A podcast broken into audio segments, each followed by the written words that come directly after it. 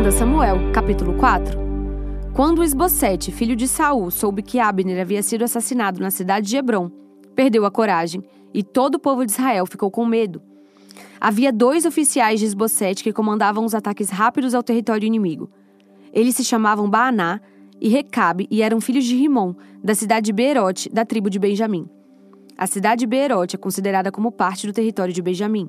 Os antigos moradores de Beerote haviam fugido para a cidade de Gitaim e eles vivem ali como estrangeiros até hoje. Quando Saul e Jonatas foram mortos em Jezreel, Mefibosete, filho de Jonatas, tinha cinco anos de idade. Ao chegar a notícia da morte de Saul e de Jonatas, a mulher que cuidava de Mefibosete o pegou e fugiu. Mas estava com tanta pressa que o deixou cair e ele ficou manco.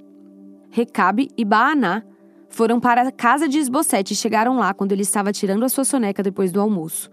A mulher que estava na porta peneirando trigo havia ficado com sono e estava dormindo. Por isso Baanaá e Recabe entraram em silêncio. Foram ao quarto onde Esbocete dormia um sono pesado e o mataram. Então cortaram a cabeça dele e o levaram consigo. Eles caminharam a noite toda pelo vale do Rio Jordão. Quando chegaram a Hebron, mostraram a cabeça de Esbocete ao rei Davi e disseram: Aqui está a cabeça de Esbocete, filho do seu inimigo Saul, que queria matá-lo. Hoje o Senhor Deus vingou o rei, meu senhor, de Saul e dos seus descendentes. Davi respondeu: Eu agarrei e mandei matar o mensageiro que foi ao meu encontro na cidade de Ziclag, pois ele, pensando que estava me dando uma boa notícia, me contou a respeito da morte de Saul. Agora, juro pelo Senhor, o Deus vivo, que me salvou de todos os perigos, que eu castigarei muito mais aos homens traiçoeiros que mataram o inocente que estava dormindo na sua própria casa. Agora vou me vingar de vocês por terem matado Esbocete e vou varrer vocês da face da terra. Então Davi deu ordem, e os seus soldados mataram Recabe e Baaná. Depois cortaram as mãos e os pés deles e penduraram perto da represa de Hebron. E pegaram a cabeça de Esbocete e sepultaram no túmulo de Abner, em Hebron. 2 Samuel, capítulo 5. Então todas as tribos de Israel foram se encontrar com Davi em Hebron e disseram: Nós pertencemos ao mesmo povo que você, ó rei. No passado, quando Saul era o nosso rei, você comandou o povo de Israel na batalha. E o Senhor Deus lhe disse que você seria comandante e governador do povo dele. Assim, todos os líderes de Israel foram se encontrar com Davi em Hebron. Davi fez um acordo sagrado com eles, e eles os ungiram rei de Israel. Ele tinha 30 anos de idade quando se tornou rei e reinou 40 anos. Governou Judá em Hebron sete anos e meio, e governou Israel e Judá em Jerusalém 33 anos. O rei Davi e os seus soldados foram atacar Jerusalém. Os jebuseus, que eram os moradores da cidade, pensaram que ele não seria capaz de conquistá-la e por isso disseram: Você nunca entrará aqui. Para fazer você ficar do lado de fora, bastam os cegos e os aleijados. Mas Davi tomou a fortaleza de Sião e ela passou a ser chamada de Cidade de Davi. A coisa aconteceu assim. Naquele dia, Davi disse aos seus soldados: Se alguém quiser matar os jebuseus, aqueles pobres cegos e aleijados, que eu tanto odeio, então que eu suba pelo túnel da água e os ataque. É por isso que se diz: os cegos e os aleijados não podem entrar na casa de Deus. Davi ficou morando na fortaleza e a chamou de Cidade de Davi. Em volta, ele construiu defesas que iam desde o aterro que ficava no lado leste da cidade até o palácio. E Davi ia ficando cada vez mais forte porque o Senhor, o Deus Todo-Poderoso, estava com ele. O rei Irão da cidade de Tiro enviou embaixadores a Davi ele mandou toras de cedro e também carpinteiros e pedreiros, e eles construíram um palácio para Davi. E assim Davi entendeu que o Senhor o havia confirmado como rei de Israel e que, por amor ao seu povo, estava fazendo seu reino progredir. Depois que saiu da cidade de Hebron, Davi arranjou mais concubinas e esposas em Jerusalém, e com elas teve mais filhos e filhas. Os filhos de Davi que nasceram em Jerusalém foram Samua, Sobabe, Natã, Salomão, Ibar, Elisua, Nefeg, Jafia, Elisama, Eliada e Elifelete. Quando os filisteus souberam que Davi tinha sido ungido como rei de Israel, o seu exército saiu para prendê-lo. Quando soube disso, Davi desceu para a fortaleza. Os filisteus chegaram ao Vale dos Gigantes e o ocuparam. Aí Davi perguntou a Deus, o Senhor: Devo lutar contra os filisteus? Tu me darás a vitória? Vá, disse o Senhor, eu lhe darei a vitória. Então Davi foi até Baal, Perazim, e ali venceu os filisteus. Ele disse: como uma enchente que derruba tudo. Assim o Senhor abriu uma brecha no meio dos meus inimigos. Por isso aquele lugar é chamado de Baal Perazim. Ali os filisteus abandonaram seus ídolos, e Davi e os seus soldados os levaram embora. Então os filisteus voltaram para o vale dos gigantes e o ocuparam. Mais uma vez Davi consultou o Senhor, e ele respondeu: Não os ataque daqui. Dê a volta, vá até as amoreiras e ataque por trás. Quando você ouvir o barulho de marcha por cima das amoreiras, fique pronto para atacar, porque isso quer dizer que eu estou indo na sua frente para derrotar o exército dos filisteus.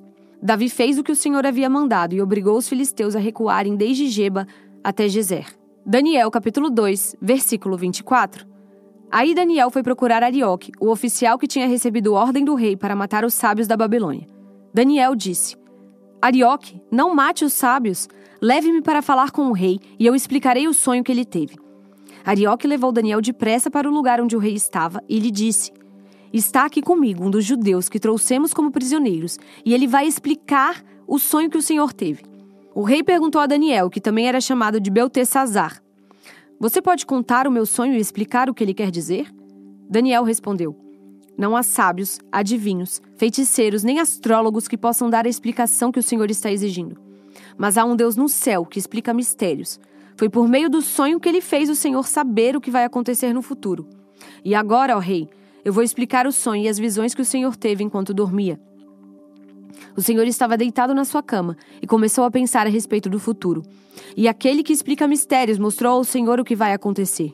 E eu recebi a explicação do mistério, não porque seja o mais sábio de todos os homens, mas a fim de que o Senhor saiba o sentido do sonho que teve e o que querem dizer os pensamentos que passaram pela sua mente, ó Rei. O Senhor teve uma visão na qual viu uma estátua enorme, de pé, bem na sua frente. A estátua era brilhante, mas metia medo. A cabeça era de ouro puro, o peito e os braços eram de prata, a barriga e os quadris eram de bronze, e as pernas eram de ferro, e os pés eram metade de ferro e metade de barro. Enquanto o Senhor estava olhando, uma pedra se soltou de uma montanha, sem que ninguém a tivesse empurrado. A pedra caiu em cima dos pés da estátua e os despedaçou. Imediatamente, o ferro, o barro, o bronze, a prata e o ouro viraram pó, como o pó que se vê no verão quando se bate o trigo para separá-lo da palha. O vento levou tudo embora, sem deixar nenhum sinal. Mas a pedra cresceu e se tornou uma grande montanha que cobriu o mundo inteiro. Foi este o sonho, e agora vou explicá-lo para o Senhor. Ó Rei, o Senhor é o mais poderoso de todos os reis, e foi o Deus do céu quem o fez rei. Ele lhe deu poder, autoridade e honra. Ele deu ao Senhor o domínio em todo o mundo sobre os seres humanos, os animais e as aves. O Senhor é a cabeça feita de ouro. Depois do seu reino haverá outro, que não será tão poderoso como o seu. E depois desse reino haverá ainda outro, um reino de bronze, que dominará o mundo inteiro. Depois virá um quarto reino, e este será forte como o ferro, que quebra e despedaça tudo. E assim como o ferro quebra tudo, esse reino destruirá completamente todos os outros reinos do mundo. Na estátua que o Senhor viu, os pés e os dedos dos pés eram metade de ferro e metade de barro. Isso quer dizer que esse reino será dividido, mas será alguma coisa da força do ferro. Pois, como o Senhor viu, o ferro estava misturado com o barro. Os dedos dos pés eram metade de ferro e metade de barro. Isso quer dizer que o reino por um lado será forte, mas por outro será fraco. O Senhor, ó rei, viu que o ferro estava misturado com barro. Isso quer dizer que os reis procurarão unir os seus reinos por meio de casamentos. Mas como o ferro e o barro não se unem, assim também esses reinos não ficarão unidos. No tempo desses reis, o Deus do céu fará aparecer um reino que nunca será destruído, nem será conquistado por outro reino. Pelo contrário, esse reino acabará com todos os outros e durará para sempre. É isso que quer dizer a pedra que o rei viu soltar-se da montanha, sem que ninguém a tivesse empurrado, e que despedaçou a estátua feita de ferro, bronze, prata, barro e ouro. O grande Deus está revelando ao Senhor o que vai acontecer no futuro. Foi este o sonho que o Senhor teve, e esta é a explicação certa. Então, o rei Nabucodonosor se ajoelhou diante de Daniel e encostou o rosto no chão e depois ordenou que fossem apresentados a Daniel sacrifícios e incenso. E ele disse a Daniel: o Deus que vocês adoram é, de fato, o mais poderoso de todos os deuses e é o Senhor de todos os reis. Eu sei que ele é quem explica mistérios, pois você me explicou este sonho misterioso. Em seguida, o rei colocou Daniel como alta autoridade do reino e lhe deu também muitos presentes de valor. Ele pôs Daniel como governador da província da Babilônia e o fez chefe de todos os sábios do país. A pedido de Daniel, o rei pôs Sadraque, Mesaque e Abidinego como administradores da província da Babilônia, mas Daniel ficou na corte real. Marcos, capítulo 2 Alguns dias depois, Jesus voltou para a cidade de Cafarnaum e logo se espalhou a notícia de que ele estava em casa. Muitas pessoas foram até lá, e ajuntou-se tanta gente que não havia lugar nem mesmo do lado de fora, perto da porta. Enquanto Jesus estava anunciando a mensagem, trouxeram um paralítico. Ele estava sendo carregado por quatro homens, mas, por causa de toda aquela gente, eles não puderam levá-lo até perto de Jesus. Então, fizeram um buraco no telhado da casa, em cima do lugar onde Jesus estava, e pela abertura desceram o doente deitado na sua cama. Jesus viu que eles tinham fé e disse ao paralítico: Meu filho, os seus pecados estão perdoados. Alguns mestres da lei que estavam sentados ali começaram a pensar: O que é isso que esse homem está dizendo? Isso é blasfêmia contra Deus. Ninguém pode perdoar pecados, só Deus tem esse poder. No mesmo instante, Jesus soube o que eles estavam pensando e disse: Por que vocês estão pensando essas coisas? O que é mais fácil dizer ao paralítico: Os seus pecados estão perdoados? Ou levante-se, pegue a sua cama e ande. Pois vou mostrar a vocês que eu, o Filho do Homem, tenho poder na terra para perdoar pecados. Então disse ao paralítico: Eu digo a você: levante-se, pegue a sua cama e vá para casa. No mesmo instante, o homem se levantou na frente de todos, pegou a cama e saiu. Todos ficaram muito admirados e louvaram a Deus, dizendo: Nunca vimos uma coisa assim. Jesus saiu outra vez e foi para o lago da Galileia. Muita gente ia procurá-lo e ele ensinava a todos. Enquanto estava caminhando, Jesus viu Levi, filho de Alfeu, sentado no lugar onde os impostos eram pagos. Então disse a Levi: Venha comigo. Levi se levantou e foi com ele. Mais tarde, Jesus estava jantando na casa de Levi. Junto com Jesus e os seus discípulos estavam muitos cobradores de impostos e outras pessoas de má fama que o seguiam. Alguns mestres da lei, que eram do partido dos fariseus, vendo Jesus comer com aquela gente e com os cobradores de impostos, perguntaram aos discípulos: Por que ele come e bebe com essa gente? Jesus ouviu a pergunta e disse aos mestres da lei: Os que têm saúde não precisam de médico, mas sim os doentes. Eu vim para chamar os pecadores e não os bons. Os discípulos de João Batista e os fariseus estavam jejuando.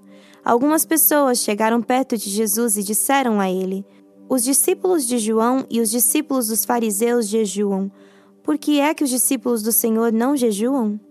Jesus respondeu: Vocês acham que os convidados de um casamento jejuam enquanto o noivo está com eles?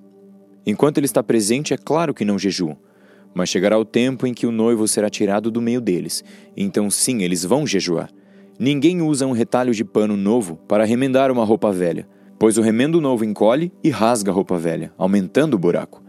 Ninguém põe vinho novo em odres velhos. Se alguém fizer isso, os odres rebentam, o vinho se perde e os odres ficam estragados. Por isso, o vinho novo é posto em odres novos.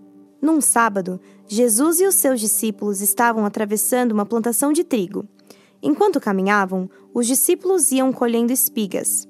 Então alguns fariseus perguntaram a Jesus: Por que é que os seus discípulos estão fazendo uma coisa que a nossa lei proíbe fazer no sábado?